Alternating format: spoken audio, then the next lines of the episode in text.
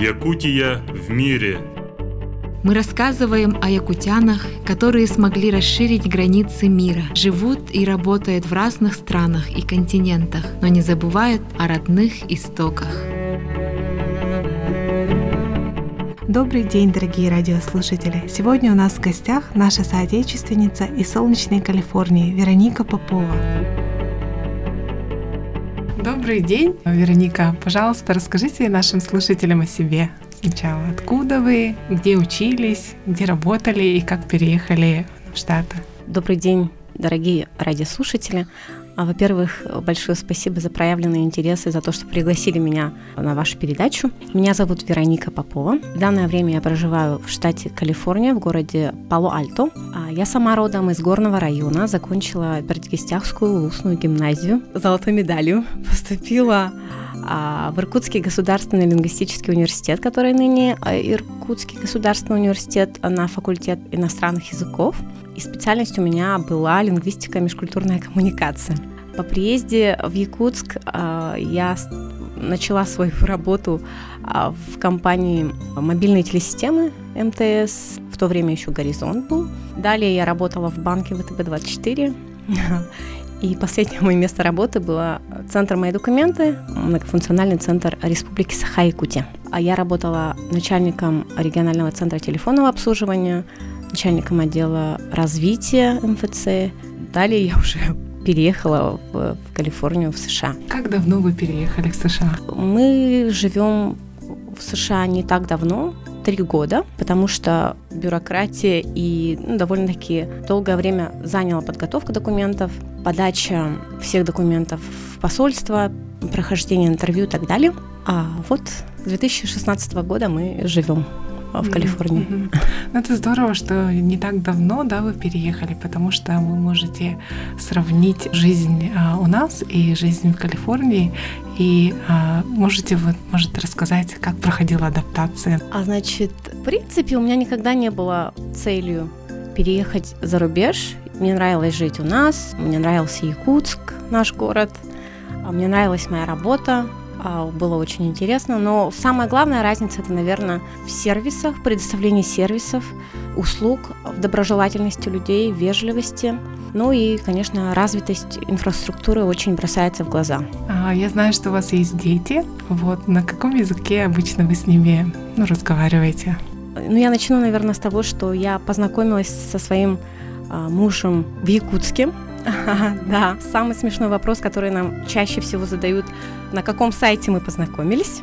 На самом деле это был не сайт, а, и мы всем говорим, что он приехал в Якутск а, изучать вопросы изменения климата, а, потому что в то время он занимался этим вопросом. Мы познакомились здесь, продолжали общаться, мы ездили к нему пару раз в Китай, в США, и вот дальше уже был переезд. Сейчас э, мы воспитываем двоих детей. Дочке моей 12 лет и младшему сыну один год. Значит, мою дочку зовут Лера. Для Леры адаптация была довольно-таки легкой, на мой взгляд. К, к тому времени она закончила третий класс. И, в принципе, когда мы переехали, у нее практически не было никакого английского. Она могла сказать «меня зовут Лера», мне 8-9 лет – и больше этих фраз она ничего, в принципе, не знала, особо не понимала. Мы, конечно, очень переживали. Но к Новому году, это уже через, наверное, 4 месяца или 5 месяцев, она уже спокойно могла все понимать. Мы ее отдали в, в обычную общественную, общественную школу бесплатную. И полное погружение ей помогло, можно сказать, стать практически в данное время носителем языка. Мое образование – это английский язык. И даже со своим образованием я сейчас у нее консультирую и спрашиваю, как правильно это написать или сказать. Наша цель сейчас сохранение якутского языка, и поэтому я с ней общаюсь только на якутском, и с сыном я тоже общаюсь только на якутском. Возможно, по-русски мы там обсуждаем, если встречаемся с нашими русскими друзьями, говорим. И, возможно, я еще, может быть, стишки, прибаутки какие-нибудь могу рассказать на русском. В целом у нас общение полностью дома на якутском, мое с детьми. А остальное время они, конечно, в английской среде находятся, поэтому, да, превалирует у нас якутский и английский. Якутский, английский, да, здорово. Билинговый получается. А, да. Может быть, есть какие-то книги, либо, я не знаю, какие-то учебные пособия, да, которые могут помочь именно вот для изучения языка якутского. Для Леры это, наверное, скорее разговорный язык, а сын еще совсем маленький, но наверняка, ну как мама, а, вы уже смотрели, да, какие-то книжки, еще что-то для того, чтобы изучать язык. А в целом, я и мой муж очень озабочены этим вопросом. А он как э, человек, который говорит свободно на трех языках, он сам американец китайского происхождения, то есть он свободно владеет китайским и испанским. Ну и его родители нам советуют, конечно же, в первую очередь общаться, потому что домашняя среда – это главное условие сохранения языка. А для Леры э, я сейчас пытаюсь каждую неделю выходные дни читать с ней на русском, чтобы она хотя бы понимала и знала. Для сына пока у меня только мое общение, домашняя среда. Но я хочу отметить, что мои родители нам привозили несколько книжек. Смешной случай был с, а, с одной книжкой. Значит, это якутская маленькая книжка для детей, а, где в принципе, использованы все слова, которые мы используем в якутской речи, заимствованные с русского. То есть там ложка, лоска, стол, о стол. Но это было очень забавно, когда у меня спросили, вот это вот исконно якутские слова, или же все-таки это немножко русские слова. Вот я тогда обратила внимание, что на самом деле это были все взаимствованные слова, поэтому не знаю, наверное, обучающие книжки, какие-то наверное, интерактивные книжки с песенками даже, может быть, были бы очень полезны для мам, которые пытаются сохранить якутский язык. Угу. Как вы рассказываете о Якутии? Что обычно первым приходит в голову? Когда наша семья знакомит меня со своими друзьями, нет, я расскажу этот случай. Они говорят, вот у нас Вероника, невестка, она из России. На меня все смотрят, удивляются и спрашивают, ну вы знаете китайский? Я говорю, нет, я не знаю китайский. Они говорят, ну значит, вы знаете корейский или японский? Я говорю, нет. И начинается мой рассказ про Якутию, что Россия это многонациональная страна, где много разных национальностей проживают в мире и согласии. И тогда следующий вопрос. Но ваши родители все-таки из Китая, Японии или Кореи. А очень многие люди, которые когда-то играли в игру Риск, очень хорошо знают про Якутию, потому что а, на карте игры «Риск» э, Якутия занимала огромную территорию. Некоторые люди, которые, в принципе, дружат с географией, тоже очень интересуются. Наш рассказ обычно о Якутии а, начинается с того, что она огромная, территория Якутии почти размером с Индию, ну тогда у всех прямо рты открываются, а глаза становятся большими. Далее мы говорим, что ну, население у нас только чуть меньше миллиона. На такой огромной территории проживает такое немногочисленное количество людей. А далее мы всем рассказываем, что 25% всех бриллиантов мира добываются в Якутии. Также о, суровом климате, конечно, что зимой наши балконы служат для нас морозильными камерами. Даже у нас была шутка о соотношении медведей на душу населения. А, да, вот в принципе очень многие интересуются. Мы обычно стараемся привозить из Якутска брелоки из бивня мамонта, что прямо вообще поражает всех своей красотой и уникальностью. В целом вот так вот. Очень интересно послушать. Вообще, наверняка вы общаетесь а, с якутянами, которые проживают также в Штатах, да? Расскажите, пожалуйста, об этом. Уже, наверное, давно существует саха-диаспора в Штатах. У нас есть общая WhatsApp-группа, где мы часто обсуждаем насущные вопросы, кто куда летит, у кого кто прилетает. Ну, делимся своими, своей какой-нибудь радостью, либо огорчениями. Я проживаю в районе Сан-Франциско, и на нашей территории а, нас, наверное, ну, довольно много. Человек, может быть, уже 30 есть, которых я знаю. А, мы часто собираемся, например, выбираем какие-нибудь э, места, отмечаем дни рождения. Часто ребята приезжают ко мне, потому что у меня маленький ребенок, мне так удобнее. А, вот. Мы очень хорошо общаемся, очень дружим. И, наверное, если бы мы жили в Якутии или в России, мы бы никогда, наверное, не подружились и даже бы не узнали друг о друге. Но вдали от родины это прямо так связывает, и мы считаем даже друг друга братьями и сестрами. Поэтому это очень сближает. Вы наверняка собираетесь вот на праздники, да, в том числе и на ИСЭХ, Собирались ли в этом году? Во время Сеха мы все разъехались, но, насколько я знаю, в местности Гуалала в Калифорнии, где были установлены Серге, ансамбль Серге, ежегодно нашими активистами проводится наш национальный праздник Эсех. И в этом году, э, насколько я знаю, тоже ребята собирались с оладушками, с соломой, с аламатом и встречали солнце.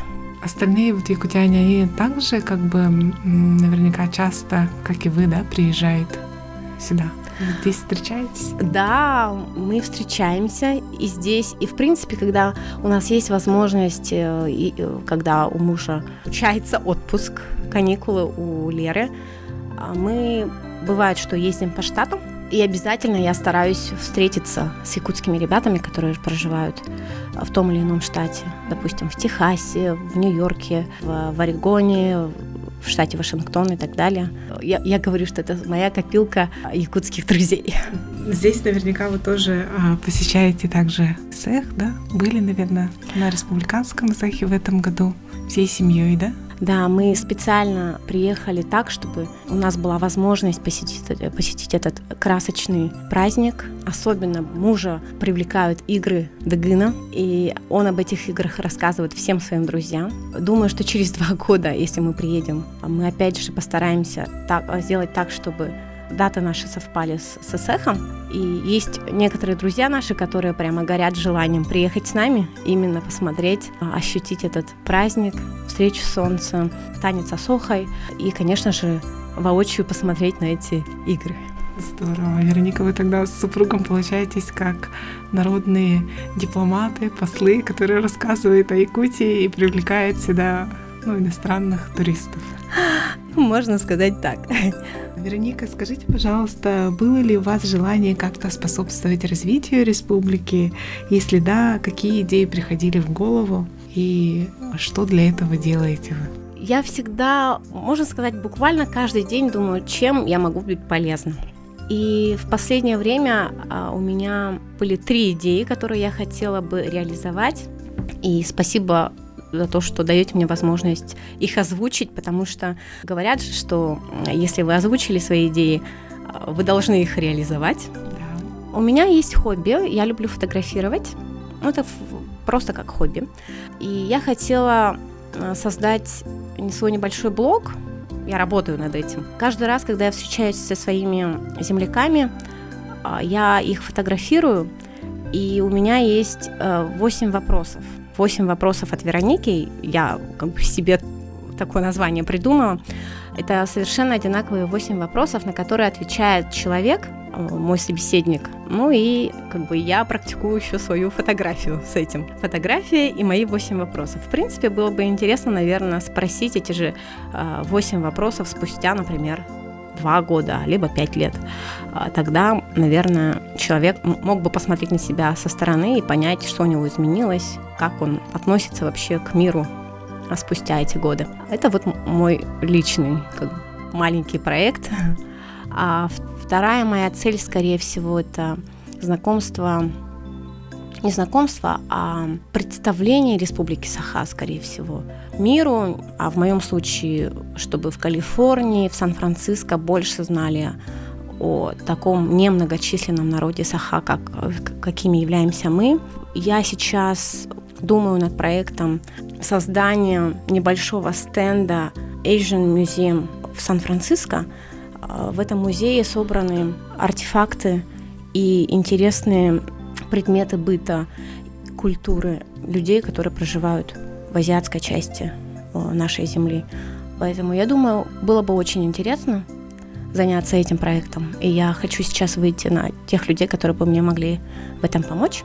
Небольшой мой проект, который я бы хотела тоже, наверное, реализовать в самой краткосрочной перспективе, так как, несмотря на то, что я живу в Кремниевой долине, и все мое окружение, допустим, когда собираются 10 человек, из них все сотрудники IT-отрасли, все сотрудники Apple, Google или Facebook. Я одна мама.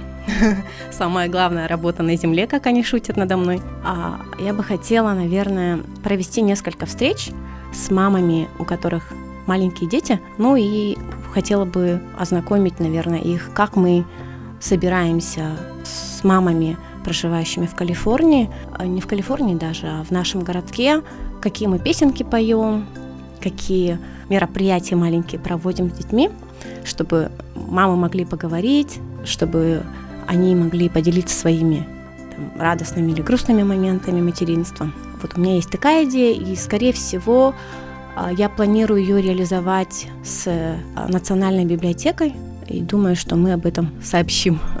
Здорово, будем тогда ждать анонса. Вот. А что касается вот а, других проектов, да, блога, я тоже с нетерпением жду, когда смогу посмотреть этот блог. И что касается вот а, экспозиции в музее, это тоже очень классная идея. Я надеюсь, что все получится и что вот эти дни в республике, проведенные здесь, тоже способствуют реализации этой идеи. Спасибо большое.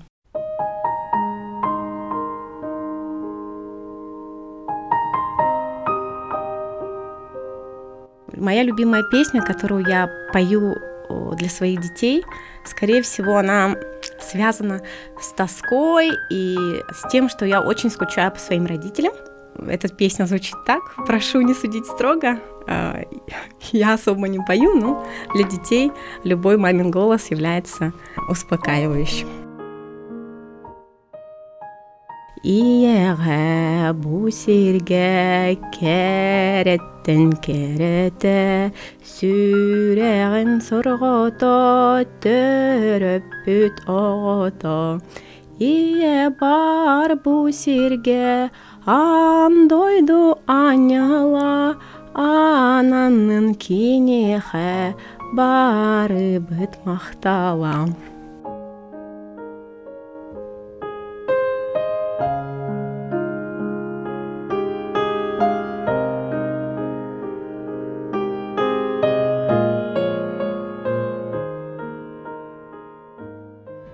Дорогие радиослушатели, сегодня в нашей гости была Вероника Попова из Пала-Альто, США. Как бы далеко ни находились наши земляки, они скучают по своим родным и республике. Для вас сегодня работали Екатерина Голикова и Савина Данилова.